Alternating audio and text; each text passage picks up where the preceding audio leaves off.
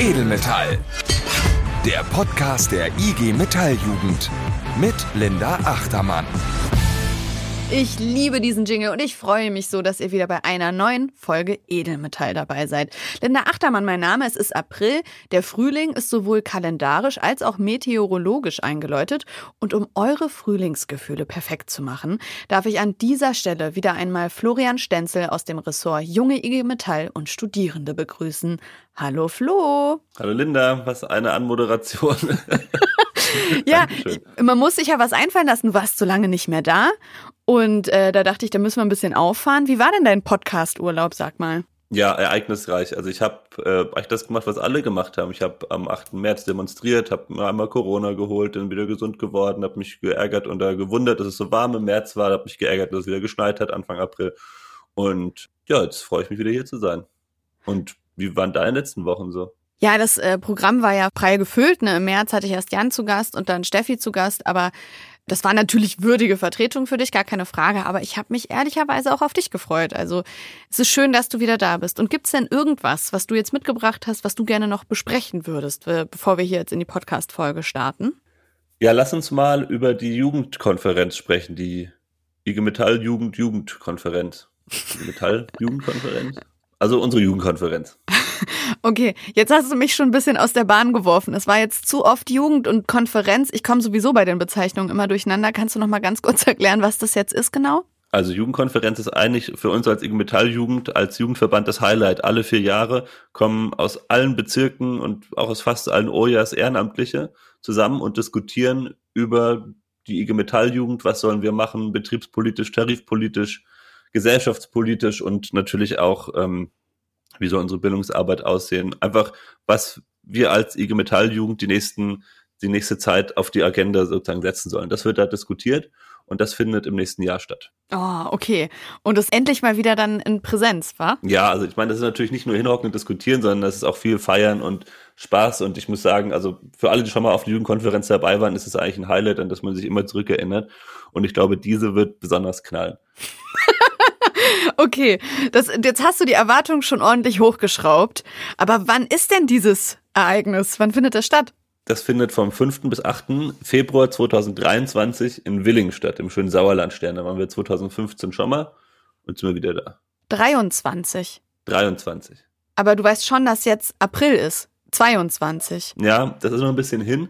Aber so eine Riesenveranstaltung muss natürlich auch gut geplant sein. Und da eines der wichtigsten Sachen, da sind natürlich die Anträge, die diskutiert werden. Und die müssen vorbereitet sein. Die Anträge, wo, woher kommen die? Also Anträge sind ja im Endeffekt einfach so politische Handlungsaufforderungen an ja. die IG Metalljugend beziehungsweise Ideenpapiere. Also ich schreibe jetzt rein, zum Beispiel, wenn ich mich für Bildungsarbeit interessiere, die IG Metalljugend sollte ein Seminar äh, einrichten zum Thema warum im, warum im Herbst die Blätter bunt werden.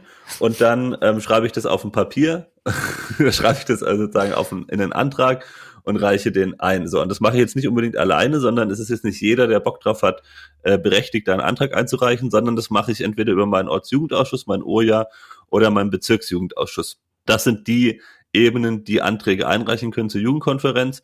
Und ich bin mir sicher, dass euer Jugendsekretärin oder euer Jugendsekretär das eh schon auf dem Plan hat und das für die nächste Sitzung oder übernächste, eine der nächsten Sitzungen auf die Tagesordnung setzen wird, um eben zu diskutieren, was wollen wir als Ortsjugendausschuss denn einbringen an Themen.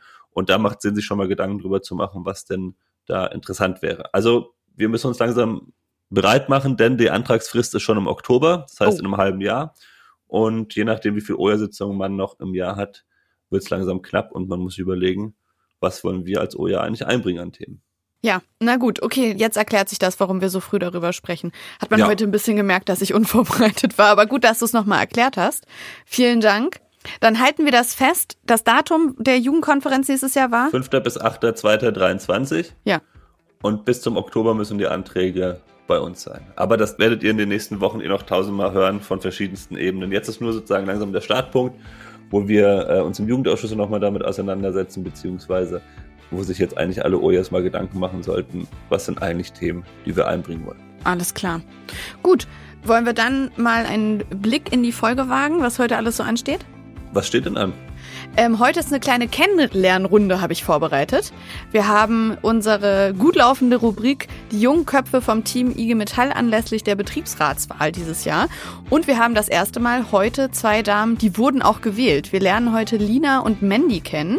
Beide Anfang 20 und die erzählen uns, was sie gerne als äh, Betriebsrätinnen bewegen wollen und danach haben wir noch Christoph Becker zu Gast. Der Name wird dem einen oder anderen was sagen. Das ist der DGB-Bundesjugendsekretär. Und der stellt sich vor, der war ja noch gar nicht hier bei Edelmetall, der hat seinen Antrittsbesuch, erzählt uns, was so hinter dem Namen Christoph Becker alles steckt, wie er eigentlich so drauf ist. Und wir reden über die Ausbildungsgarantie und natürlich über den 1. Mai, weil der steht ja quasi vor der Tür.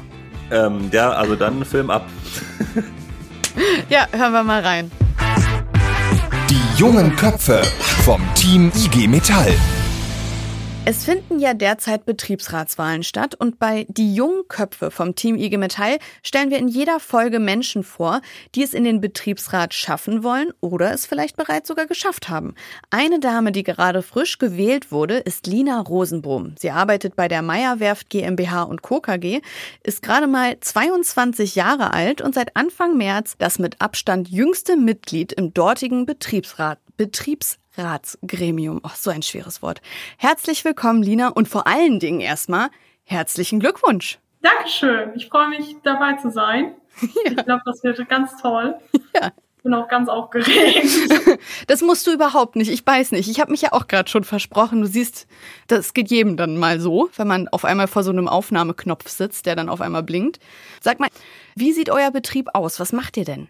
Ja, die Meyerwaff GmbH und Co. KG ist ein Schifferunternehmen in Papenburg, hat mehrere Standorte, auch in Rostock hat es einen äh, Standort, aber ich bin bei in Papenburg beschäftigt und wir bauen vorwiegend die großen Kreuzfahrtschiffe zurzeit. Ist auch wieder ein Schiff in Ablieferung beziehungsweise im Überführungsmodus. Das ist immer ganz spannend. Und wir sind halt ein Schiffbauunternehmen, deswegen auch noch eine große Männerdomäne, würde ich so behaupten. Ja. Glaube ich. Was, was hast du denn gelernt und was ist, was machst du? Was ist jetzt gerade deine Tätigkeit? Ja, genau. Ich habe hier bei WEF gelernt. 2017 habe ich im Sommer meine Ausbildung angefangen zur technischen Produktdesignerin, Fachrichtung Produktgestaltung und Konstruktion. Ja, habe die 2021 im Frühjahr erfolgreich abgeschlossen und arbeite jetzt als Konstrukteurin im Bereich Hotel. Also ich mache, ich zeichne die ganzen Sachen, die man später auf dem Schiff sieht. So kann man es am einfachsten erklären. Also die Bars, die Poolverkleidung, alles, was schön ist. Hast du äh, dann jetzt auch eine kurze private Frage zwischendurch? Bist du dann auch diejenige bei dir im Freundeskreis, die angesprochen wird, wenn gesagt wird, ey, ich habe jetzt meine erste Bude, wie soll ich es denn einrichten? Wie, was kann man da Schönes machen? ja, tatsächlich habe ich das äh, öfter mal, auch von einer Freundin, auch was ja Geschirr oder so angeht da habe ich, ich würde behaupten, ein gutes Auge für. Ja. Äh, die fragen mich öfter mal oder wie kann ich was am besten stellen. Ja, ich, wenn ich mal umziehe, hier in Berlin ist ja auch immer Platzmangel, vielleicht muss ich dich dann nochmal kontaktieren. Ja, hast meine Nummer, Jane. Sehr gut. Ähm, ich habe schon gesagt, du bist 22 Jahre jung, sagt man ja so schön. Und mit Abstand die jüngste bei euch im Gremium. Du meintest, euer Betriebsratsvorsitzende ist der nächstältere, ne? Der ist 28, oder? Ja, genau. Mhm. Ähm, ja, wenn ich jetzt keinen vergessen habe. Aber so um den Dreh müssten jetzt alle sein. So 28, Anfang 30. Wie groß ist euer Gremium? Wir haben 25 Mitglieder. Mhm. Dieses Jahr wurden wir das erste Mal zusammengelegt. Also sonst immer hatten wir bei uns am Standort drei Gremien. Also einmal das vom Ems Maritime Service, ein Meier-Gremium und ein äh, Gesamtbetriebsrat, weil wir ein Gesamtbetrieb sind. Und dieses Jahr erstmalig ein zusammengelegtes Gremium. Und äh, das heißt, der Rest des Gremiums ist wahrscheinlich jenseits der 30, würde ich jetzt mal denken. Nicht jenseits, aber ähm, das geht so peu à peu hoch, ne? Also. Okay. Und war für dich der Wahlkampf, gerade als so junge Kandidatin, noch mal ein bisschen anders? Meine Frage zielt jetzt darauf, du wolltest ja nicht nur die jungen Leute für dich gewinnen, dass die dich wählen, sondern du wolltest ja gerne alle erreichen. Ja, genau. Also ich bin, ich komme aus dem Angestelltenbereich, also da habe ich in Vorstellungsrunden mich einmal vorgestellt. Hm. Ja, ich dachte, ich hatte ja ein gutes Ergebnis erzielt, aber ich dachte nicht, dass mich so viele wählen, weil ich auch nicht so viel Werbung gemacht habe. Aber es hat gut geklappt und ich bin reingekommen. ja, du hast ja auch gute Vorarbeit geleistet, ne? Du warst ja vorher Ja-Vorsitzende bei euch. Genau. Bei der letzten Wahl bin ich zur Vorsitzenden gewählt worden von den Jaffis. Und davor, also seit 2018, bin ich äh, in der JAF aktiv und mhm. auch in der IG Metall natürlich und habe da alles mitgemacht und äh, viele Leute kennengelernt und halt auch immer bei jedem Problem geholfen, war immer erreichbar und das kam halt gut an. Bin dann auch aktiv halt bei den Vertrauensleuten gewesen, hier bei der Werft. Ja. Was auch gut ankam, bin dann bei der letzten Vertrauensleute, also als wir das Vertrauensleute-Gremium neu gewählt haben, auch da ins ähm, Leitungskollektiv mit reingekommen, was mich äh, auch überrascht hatte, weil aber ich wurde vorgeschlagen und habe das dann dankenswerterweise auch angenommen, wurde gewählt. Ja, und dann bin, bin da aktiv und so kommt man ja auch ein bisschen rum im Betrieb, ne? Ja, das kann man nicht anders sagen. Und was sind jetzt für dich im Betriebsrat deine Themen, die du nach vorne bringen willst? Ich komme aus dem Angestelltenbereich und äh, da gibt es halt auch großes Verbesserungspotenzial, im, vor allem im Hinblick auf Homeoffice. Wir haben vor Corona nie wirklich flächendeckend Homeoffice angeboten und gemacht. Wir waren immer ein Betrieb, der vor Ort gearbeitet hat. Hm. Und äh, seit Corona wurden wir da halt so reingeschubst. Und das müssen wir auf jeden Fall verbessern. Die Arbeitsbedingungen für die Kolleginnen und Kollegen zu Hause und das auch parallel für die Auszubildenden. Also ich in der Ausbildung habe selber auch Homeoffice gemacht. Ich war aber schon angelernt und konnte deswegen selbstständig arbeiten. Aber zurzeit kommen eher die Stimmen auch von den Auszubildenden und Dualstudierenden, dass sie sich alleingelassen fühlen im Homeoffice und dass denen das nicht so schön passt. Und da müssen wir auch eine vernünftige Regelung finden. Also ich finde es nicht, also ich finde nicht, dass Homeoffice komplett weg muss, auch nicht in der Ausbildung. Es ist eine gute Möglichkeit. Also letztens hatten wir auch hier Riesensturm und da haben wir auch gesagt, ja, bleibt man lieber zu Hause, ist sicherer. Mhm. Aber das ist mal ein Tag und nicht dauerhaft kann ich total verstehen, dass das gerade in der Ausbildung einfach ähm, super schwierig ist, wenn man eben nicht angelernt ist. Und ne, ja. das ist eine Frage, dann ist jemand nicht greifbar. Das kenne ich auch, wenn ich hier, wenn hier alle im Homeoffice sind, dann wird es jemanden erreichen, der geht dann für eine Stunde, zwei Stunden nicht ran, dann sitzt du da und kommst nicht weiter. Ja, und Auszubildende, sag ich immer, die trauen sich vielleicht dann auch nicht so, so direkt zu fragen, auch wegen Kleinigkeiten. Und wenn du vor Ort bist, kannst du eher, hier kannst mal rüberkommen, kannst mir das eben kurz zeigen, wenn es nur eine Kleinigkeit ist das machen die dann eher und das kann ich auch vollkommen verstehen. Ähm, und die Auszubildenden sind ja auch nicht nur da, um ihren Beruf zu erlernen, sondern sie sollen ja auch charakterlich gefördert werden. Also das ist ja auch das Ziel der Ausbildung. Ja. Und da ist halt auch das Zwischenmenschliche sehr wichtig. Sie kommen nämlich jetzt aus einer Zeit, wo sie in der Schule nur zu Hause saßen und bei der Arbeit dann auch. Das ist schwierig, ja. finde ich. Ja, dann gibt es natürlich bei der Ausbildung noch viele weitere Themen, wo wir uns drum kümmern müssen halt erstmal auch die Ausbildungsplätze mehr zu füllen wieder, ähm, mehr zu bekommen und halt auch das Thema Übernahme ist ein sehr großes bei uns. Ähm, du meinst, es ist ein sehr großes Thema auch wegen der wirtschaftlichen Situation jetzt gerade für Kreuzfahrtschiffe sah es ja jetzt nicht so rosig aus seit Corona, ne? Ja, genau. Bei der letzten, also in diesem Jahr, die Auszubildenden konnten wir einige Berufe leider nicht übernehmen, weil es in den Bereichen parallel gerade zu Kündigungen kommt. Hm. Und ähm, das möchten wir natürlich auch bei den nächsten Jahren verhindern, dass Auszubildende gar nicht übernommen werden. Und wir sind natürlich auch immer ein Verfechter für die unbefristete Übernahme, damit junge Leute halt auch eine Perspektive haben, dass es einfach für die besser läuft und auch angenehmer ist. Hm. Weil selbst klar ein Zeitvertrag, ein befristeter Vertrag ist vielleicht dann schon mal besser als gar keiner, aber ist trotzdem keine Sicherheit. Ja. So eine Rückmeldung bekommt man halt auch von den von den Kolleginnen und Kollegen, ne? Ja, ja. Aber dann ähm, freue ich mich erstmal, dass wir uns so kennenlernen konnten. Ich wünsche dir ganz viel Erfolg jetzt in deiner ersten, ähm, ja, man sagt in der ersten Wahlperiode, oder? Ist das richtig? Sagt man das so? Amtsperiode. In der Amtsperiode, ja, die Wahl war ja, genau, in, der, in deiner ersten Amtsperiode als Betriebsrätin und freue mich für die ähm, Meierwerft dass sie jemanden wie dich hat, der da ordentlich anpackt und so die Themen der Jugend mit nach vorne bringt. Ja, ich freue mich auch. Das wird spannend. Dankeschön. Danke auch.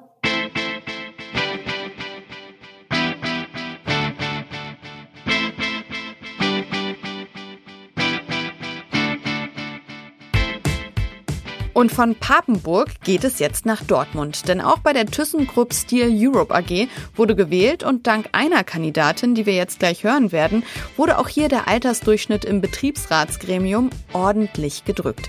Ich spreche von Mandy Haag und sage willkommen bei Edelmetall und natürlich herzlichen Glückwunsch zur Wahl. Dankeschön dafür und ich fühle mich heute gut, hierbei zu sein. Oh, schön, das freut mich. Sag mal, wie lange liegt bei euch die Wahl jetzt zurück? Also wir haben vom 1. bis zum 4. März gewählt und am 4. März, ich glaube, das war ein Freitag, wurde dann quasi die Auszählung gemacht und da saßen wir dann abends alle zusammen. Hat es lang gedauert bis in die Nacht? Wie man es so kennt? Mm, ja, also es war schon ein bisschen länger, äh, ja. da sich äh, das eine oder andere mal verzählt wurde, was ich bei den ganzen Zetteln aber auch verstehen kann. Also wie merkt man denn, dass sich verzählt wurde? Man hat dann zu viele Zettel an und Wahl, zu wenig Wahlberechtigte, oder? Also es wird so oder so, wird mehrere Male gezählt ja. und ähm, da wurde halt dann auf einmal, okay, aus äh, 1200 Stimmen wurden 1201 und äh, dann auf einmal muss man dann natürlich, um keine Möglichkeit des Vorwurfs äh, zu kriegen, sagt man dann, okay, dann zählen wir halt nochmal. Und so hat sich das dann von eigentlich Ende 17 Uhr auf Ende 21.30 Uhr. Also es geht noch von der Uhrzeit, aber ja, war dann schon ein bisschen kribbelig, weil man sitzt da und denkt sich, habe ich es jetzt geschafft, habe ich es nicht geschafft? Und dann war klar, du hast es geschafft und wie hast du dich gefühlt? Ich war erstmal ein bisschen schockiert, ehrlich gesagt. Die einen auch wieder so, ja, du hast das eh geschafft und mach dir mal gar keine Gedanken. Ja. Und ich, ich aber so, so, ja, eigentlich, ne? Also du hörst viel Kritik und Kritik wird oft lauter gehört als jetzt Lob. Mhm. Ist ja leider so. Und ähm, dann hörst du oft, ach, du bist so jung und äh, direkt aus der Ausbildung raus und ob das so das Richtige ist und ob dir dann so die großen Leute dazuhören werden und so. Ja. ja. ich habe dann aber gesagt, so meine Erfahrung an sich als Jugendvertreterin äh, sollte eher dafür sprechen, als jetzt vielleicht die Kritik zu mir sagt. Ja, und äh, ne, die die Geschichte, will ich schon sagen, gab dir recht. Also du hast es ja, du hast es ja geschafft. Das sahen einige Leute auch so. Lass uns mal so die Eckdaten festhalten. Ähm, wir sind ja beim jungen Team IG Metall. Du sagtest gerade, es gab schon Leute, die gesagt haben, du bist zu jung für so einen Posten im Betriebsrat. Wie jung bist du denn? Ich bin 23 Jahre alt. Und äh, Lehrberuf hast du wann abgeschlossen? Jetzt im Januar. Also ich bin frisch aus der Ausbildung raus, quasi direkt in den Betriebsrat. Finde ich so geil, wirklich. ähm, und äh, sag, sag, mal, was hast du noch mal gelernt? Ich ähm, habe die Ausbildung als Industriemechanikerin abgeschlossen und ja, für zwei Monate ausgeübt. Jetzt bist du jung. Und dann bringt man dich auch mit jungen Themen in Verbindung. Was sind denn deine Herzensthemen, die du jetzt im äh, Betriebsrat auch mehr nach vorne bringen möchtest? Ist es die Ausbildung? Tatsächlich hat sich jetzt durch die Bereichsaufteilung ergeben, dass ich eher nah am Betrieb bin. Also nicht quasi, wie ich erst vermutet hatte, mhm. ähm, viel mit Ausbildung und viel mit ähm, Jüngeren zu tun habe, sondern quasi ich bin jetzt richtig im Betrieb und da für alle zuständig. Das finde ich aber auch schön, weil ich den Kritikern quasi zeigen möchte, ich möchte mich nicht nur für die Jugend einsetzen, mhm. aber natürlich bin ich da nah dran und äh, kann halt immer gut äh, meine Erfahrungen, sage ich mal, als Jugendvertretung in dem Betriebsrat weiter reinbringen. So. Und bist natürlich auch so ein ähm, niedrigschwelliges Gesprächsangebot, gerade für junge Leute, ne, die dann ähm, betriebliches Problem haben und dann denken, da muss ich vielleicht aber auch noch mal mit dem Betriebsrat drüber sprechen. Ist vielleicht auch was anderes, wenn da jemand sitzt, der irgendwie altersmäßig näher an mir dran ist, als jemand, der vielleicht doppelt oder zweieinhalb Mal so alt ist wie ich selber. Ja, das stimmt. Also viele Freunde von mir, auch wenn sich das ein bisschen komisch anhört, weil ich erst 23 bin, mhm. aber die sagen halt zu mir gern mal, ich bin so ein bisschen die Mutti. äh, und dann, und dann vielleicht hat das seine Vor- und Nachteile. Also da bin ich jetzt ganz ehrlich. Mhm. Ähm, vielleicht möchte auch jemand, der äh, nach außen hin vielleicht ein bisschen härter erscheint, lieber mit mir über gewisse Themen reden, die ihm am Herzen liegen, ja. anstatt jetzt mit einem, der halt wirklich, sage ich mal, diese äh, Führungsperson an sich ist, die immer stark nach außen entscheidet. Hm. Natürlich möchte ich das auch sein, stark und äh, so, aber ich sehe mich eher in dieser fürsorglicheren Ebene. Ich habe dich jetzt bei mir unter stark mit Herz gespeichert. Ich glaube, das trifft es ganz gut, oder? Das äh, schmeichelt mir und das finde ich sehr schön. Was meinst du denn, wird jetzt ähm, für dich dann als Betriebsrätin so mit die größte Herausforderung, die vielleicht jetzt auf dich zukommt in nächster Zeit? Ähm, da glaube ich, dass viele Charaktere und viele verschiedene Mitarbeiter auf jeden individuell einzugehen, was mir halt eigentlich sehr am Herzen liegt, dass das halt eine große Herausforderung beziehungsweise aber auch Chance sein kann, um mich selber auch ein bisschen weiterzuentwickeln quasi, es ist nicht immer einfach mit dem harten Stahlarbeiter, der nur Currywurst isst, äh, sage ich mal, äh, genauso zu reden wie jetzt mit der kleinen Azubine, die ihre persönlichen Probleme mit mir besprechen möchte. Hm. Da halt auf die verschiedenen Menschen intensiv einzugehen, wird halt, glaube ich, eine große Herausforderung sein, weil ich da auch selber an mich große Ansprüche habe, dass ich die Menschen wieder glücklich mache oder dass ich denen gut helfen kann. Liebe Mandy, ich wünsche dir für deine äh, jetzt beginnende Amtszeit alles Gute, viel Erfolg und hoffe, dass das sich alles so entwickelt, wie du dir das vorstellst. Danke, dass du da warst. Dankeschön, hier gewesen zu sein. Diese Folge ist heute eine einzige Vorstellungsrunde, kann man sagen. Nachdem ihr bereits schon Mandy und Lina kennenlernen durftet, habe ich jetzt jemanden bei mir hier im Podcast, der euch im Gewerkschaftskontext sicher schon mal über den Weg gelaufen ist. Er ist 32 Jahre alt, absolvierte eine Ausbildung in der Heidelberger Volksbank und ist seitdem auch gewerkschaftlich aktiv. Nachdem er von 2017 bis 2021 Verdi Landesjugendsekretär für Berlin-Brandenburg war, ist er seit dem 1.10.2021 der Bundesjugendsekretär der DGB-Jugend. Und sag mal, wer ist damit denn heute mein Gast? Goldrichtig. Es ist Christoph Becker und ich sage herzlich willkommen bei Edelmetall. Ich auch. Schön, dass ich hier sein darf. Schön, dass du da bist. Und wir hier, die Edelmetall-Community, ne, haben ja heute die Gelegenheit, dich etwas besser kennenzulernen. Und dafür habe ich mir so ein bisschen ein Interview in drei Akten vorgestellt. Wir wollen jetzt erstmal wissen, wer ist denn dieser Christoph Becker überhaupt? Was steckt denn hinter diesem Namen und hinter diesem Rang des äh, DGB-Bundesjugendsekretärs? Und dann müssen wir natürlich wissen, was steht gerade für die DGB-Jugend an? Was ist denn eigentlich mit der Ausbildungsgarantie? Wie machen wir da weiter? Und zu guter Letzt, weil der steht vor der Tür, was geht eigentlich am 1. Mai? Das ist ein strammes Programm. Hervorragend klingt das. Sehr schön.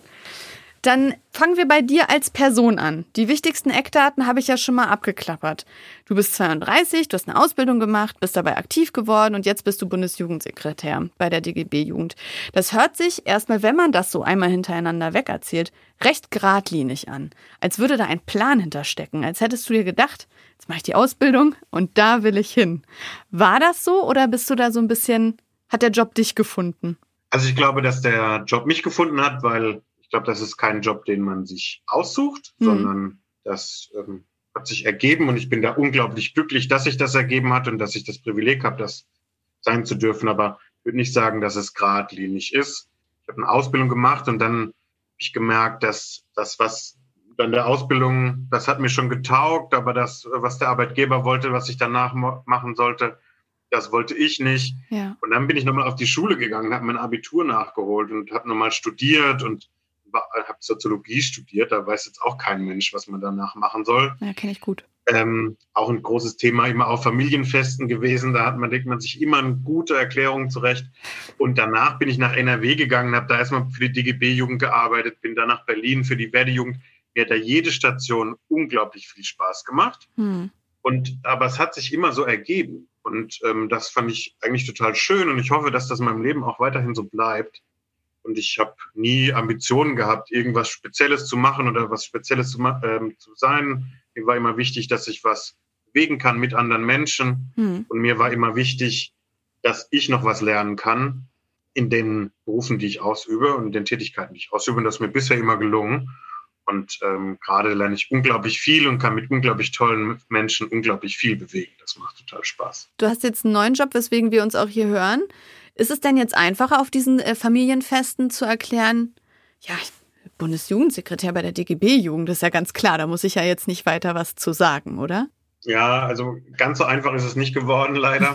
das ähm, ist auch nicht so ganz selbsterklärend. Manche wissen, haben eine Vorstellung, was ein Gewerkschaftssekretär, eine Gewerkschaftssekretärin so tut. Ja. Das ähm, ist schon mal immer ein ganz guter Einstieg. Aber was ist dann ein Bundesjugendsekretär? Ich muss dann schon immer ausholen. Das ist so ein bisschen im Studium. Das ist aber immer ganz schön zu erklären, weil ich es da so gerne mache, ja. äh, was ich tue. Und ich sage dann oft, mein Job ist es, die Interessen der Gewerkschaftsjugend gegenüber der Politik zu vertreten und gegenüber anderen Jugendverbänden und aber auch gegenüber dem DGB als Gesamtorganisation. Ja.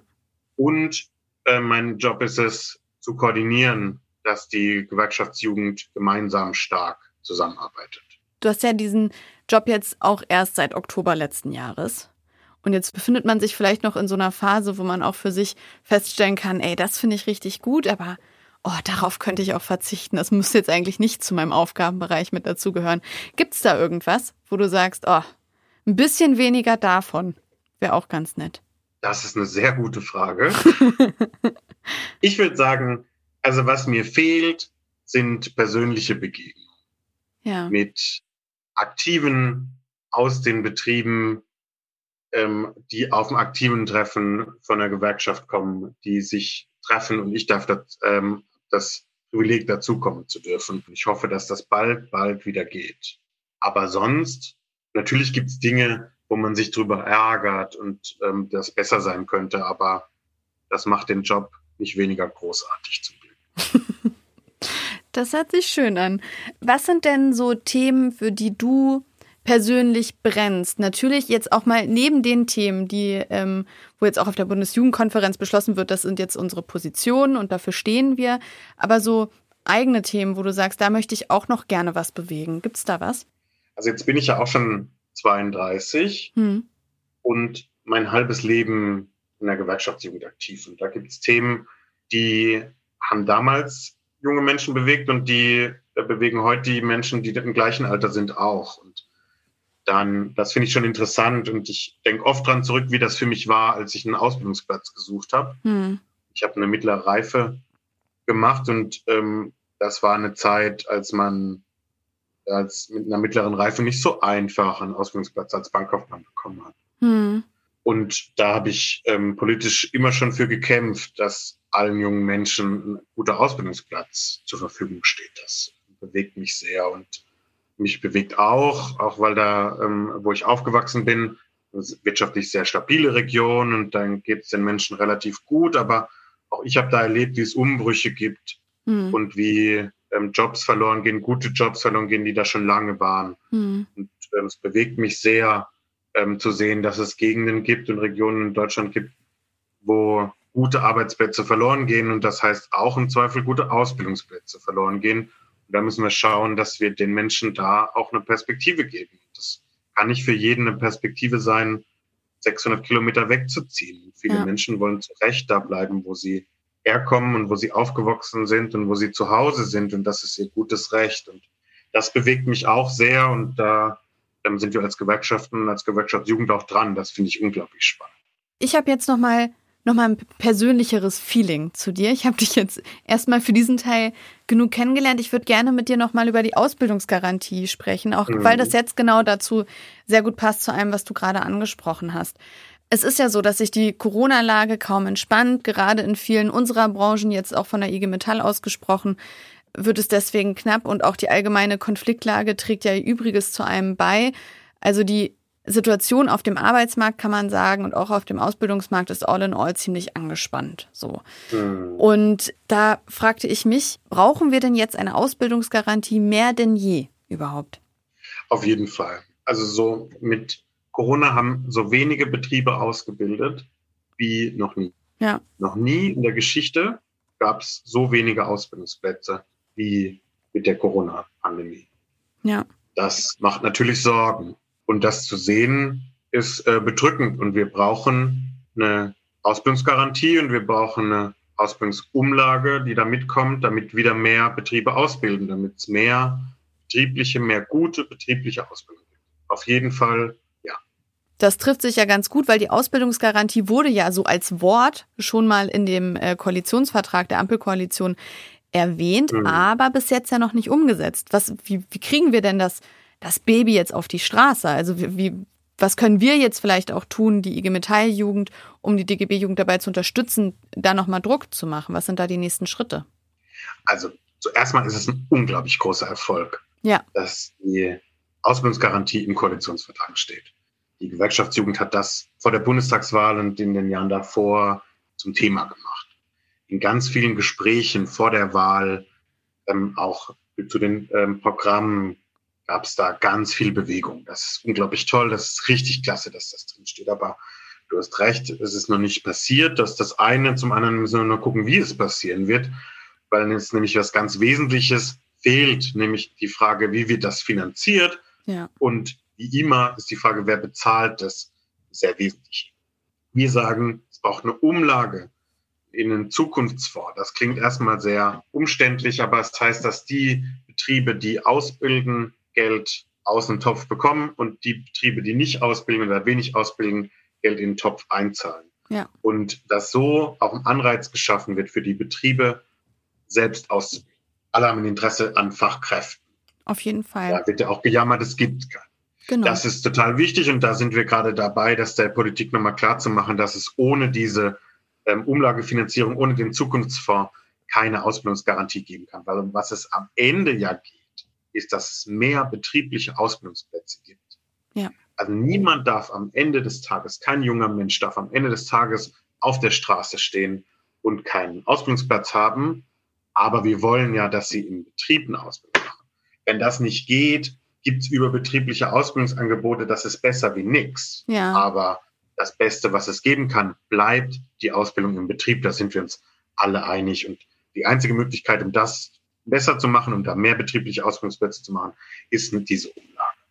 Ähm, in den nächsten Monaten wird es darum gehen, wie wird die Ausbildungsplatzgarantie finanziert, wie schaffen wir es, dass es mehr betriebliche Ausbildungsplätze gibt, was können wir da konkret tun und wie kriegen wir die Politik dazu, dass das macht. Das wird unglaublich spannend und das wird ein Thema sein, das jeden Ortsjugendausschuss auch beschäftigen wird und da kann man also da nochmal konkret auch mit den Bundestagsabgeordneten von vor Ort ins Gespräch zu gehen, um ein Beispiel zu machen und ihm zu erklären, warum das so wichtig ist, ist, glaube ich, unglaublich wertvoll und viel effektiver und wirkungsmächtiger, wie wenn der Bundesjugendsekretär der SDGB oder die Steffi für, bei der, als Bundesjugendsekretärin bei der IG Metall da Gespräche führt. Das ist auch alles richtig und wichtig und wir machen das auch sehr mhm. viel und sehr oft und gern und intensiv, aber ihr seid da vor Ort ähm, ganz, ganz authentisch und das ähm, hängt auch an euch, wie wir das umsetzen. Vielleicht können wir da auch direkt zu eine, eine Brücke schlagen zum 1. Mai, der ja jetzt vor der Tür mhm. steht und ähm, für uns GewerkschafterInnen ja ein Tag ist, wo wir so oder so auf die Straße gehen, aber eben auch ein Tag ist, um unsere Themen dann nochmal zu setzen. Schönerweise ist ja der 1. Mai, steht ja immer unter einem Motto. Jedes Jahr ein anderes Motto. Und äh, dieses Jahr ist der Spruch vom DGB gemeinsam, also Mai, gemeinsam Zukunft gestalten. Was bedeutet dieses Motto für dich? Also ich glaube, da es geht ja gerade um ganz viel in der Politik und ich will zwei Sachen auch aufmachen. Neben der Ausbildungsgarantie, wo es auch um Zukunft geht und es, der Mindestlohn wird erhöht werden. Das mhm. ist ein unglaublicher Erfolg der Gewerkschaften. Das ist unglaublich toll. Ja. Ähm, dass jetzt irgendwie 12 Euro für jede Stunde Arbeit, die geleistet wird in Deutschland, ähm, gezahlt wird, aber halt leider nicht für jede Stunde. Und das ist nochmal ein Thema, das wir gerade bewegen, weil es gibt ähm, leider viel zu viele Ausnahmen vom Mindestlohngesetz. Eine Ausnahme, die schreiend ungerecht ist, ist die Ausnahme für unter 18-Jährige. Ja. Da ähm, wird es nochmal drum gehen, auch am 1. Mai und dass die nicht vergessen werden. Gerade werden sie es. Und das Thema duale Studierende wird auch nochmal spannend sein, wie die Politik dieses Thema angehen wird in den nächsten Monaten. Da steht ein bisschen was verschrubbelt im Koalitionsvertrag. Auch da lohnt es sich nochmal auf die Straße zu gehen. Ja. Das ist das eigentlich Tolle, weil wir ganz viele Themen haben, mit denen wir auf die Straße gehen können, um unsere Zukunft zu gestalten. Und dieses Jahr planen wir wieder erstmal auf der Straße. Das ging jetzt zweimal nicht. Ja. Endlich. Und da habe ich unglaublich Bock drauf. Da freue ich mich total drauf, dass das ähm, passieren wird. Und das wird toll und das wird großartig und ich bin mir sicher, dass da unglaublich viele großartige und bunte Aktionen vor Ort gestaltet werden. Zeichne doch mal für unsere ZuhörerInnen ein kleines Bild. Wie wird denn dein 1. Mai aussehen? Ganz genau weiß ich es noch nicht, um ehrlich zu sein. Eins ist aber sicher, ich werde auf der Straße sein und äh, für unsere Forderungen aktiv und laut sein, äh, mit ganz vielen zusammen. Da freue ich mich total drauf. Und ähm, tatsächlich nächste Woche erklärt sich, wo genau ich sein werde. Es bleibt also spannend. Sehr schön. Christoph, vielen Dank, dass du dir die Zeit genommen hast, dass du uns die Gelegenheit gegeben hast, dich ein bisschen mehr kennenzulernen. Wir freuen uns, dass du hier warst bei Edelmetall und dann auf ganz bald, hoffe ich. Vielen Dank für die Einladung. Gerne. Mach's gut.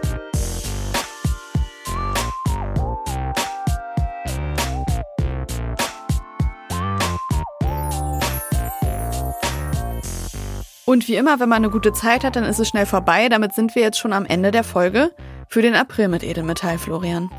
Ja, das äh, ging ja echt, echt fix. ja, ist so. Ja. Ähm, wir waren jetzt gerade zum Schluss nochmal mit Christoph bei der, beim Thema Ausbildungsgarantie. Ich finde, er hat das nochmal schön verdeutlicht, dass wir da jetzt ordentlich Druck machen müssen. Was sagst du? Ja, Steffi hatte das ja in der letzten Folge schon mal angesprochen. Wir haben halt, wie gesagt, das Problem, Ausbildungsplätze werden immer, werden weniger wir haben auch weniger Bewerbungen. Wir müssen uns mal grundsätzlich damit auseinandersetzen, wie wir das Thema Berufsausbildung eigentlich für junge Menschen attraktiv halten. Und wenn ihr da coole Ideen habt, dann schickt uns das gerne mal an die WhatsApp-Hotline. Wir sind ja immer offen. Ähm, ich weiß, dass da auch in vielen Geschäftsstellen gerade Aktionen zu laufen. Wir diskutieren das ja auch im Jugendausschuss. Und wie Christoph schon sagt, also wir müssen den Druck aufrechterhalten, weil die Ausbildungsgarantie macht einfach nur Sinn mit einer Umlage. Ja. Und da wird sich, denke ich, jetzt nicht in den nächsten ein, zwei Monaten was tun, aber im Laufe der nächsten im nächsten halben Jahr ist, glaube ich, kommt der Bewegung rein und da müssen wir fit sein. das hast du schon gesagt. Und jetzt steht aber erstmal der 1. Mai vor der Tür, wo ja das Motto ist, gemeinsam Zukunft gestalten. Was machst du am 1. Mai? Ich gehe demonstrieren natürlich, ich weiß noch gar nicht genau wo, aber entweder in Frankfurt oder, oder ich besuche mal Leute. Ich bin so am 1. Mai bin ich eigentlich so ein Demotourist. Ich fahre da immer mal irgendwo anders hin. Ja. Und du, denke ich auch. Ich würde gerne, ich sitze äh, im Radiosender leider oder auch gut, wir machen einen äh, Thementag bei Radio 1 vom RBB hier von der Firma aus zum Thema Protest. Da werden wir auch über Gewerkschaften reden, aber ja, auch über da. ja, auch über andere Protestbewegungen auf jeden Fall, aber ähm, genau, im Herzen bin ich natürlich auf der Straße auf jeden Fall. Ja, wenn du im Radio die Maßnahmen anheizt, dann ist das ja auch, auch okay. Dann äh, hören wir uns am 2. Mai wieder, direkt einen Tag nach dem 1. Mai und ich finde, das ist ein guter Anlass, um jetzt nochmal aufzurufen, aufzurufen über die WhatsApp-Hotline, dass wir da nochmal Nachrichten bekommen, oder? Wie der 1. Mai so ablief von euch. Was meinst du, Flo? Ja, finde find ich eine gute Idee. Ich würde sagen, wir machen so 1. Mai-Grüße direkt von der Demo. Jeder, der oder die möchte, schickt äh, einfach eine WhatsApp-Sprachnachricht an uns. Kannst du auch, wir könnt, könnt ihr auch per Text machen, Linda liest es dann vor. Und dann, oder ich kann, wir können es abwechselnd vorlesen, nachdem wir fertig sind. Also nett, dass du mir jetzt nicht Fall, einfach mehr aufbürden wolltest. Auf, auf jeden Fall ähm, 1. Mai-Grüße von der Demo. Ja. Und wir werden sie hier abspielen. Genau. Und die Nummer zum Glück ist dafür die 0152 291 34110. Wie die Polizei findet ihr auch nochmal in der Beschreibung. Ein wunderschönen April wünsche ich dir. Bleib gesund. Jetzt. Von jetzt an. Dankeschön. Jetzt bleibe ich hoffentlich gesund. Äh, dir auch alles Gute. Danke. Und, äh, wir hören uns, Linda. Wir hören uns. Bis dann. Edelmetall. Der Podcast der IG Metalljugend. Gefördert vom Bundesministerium für Familie, Senioren, Frauen und Jugend.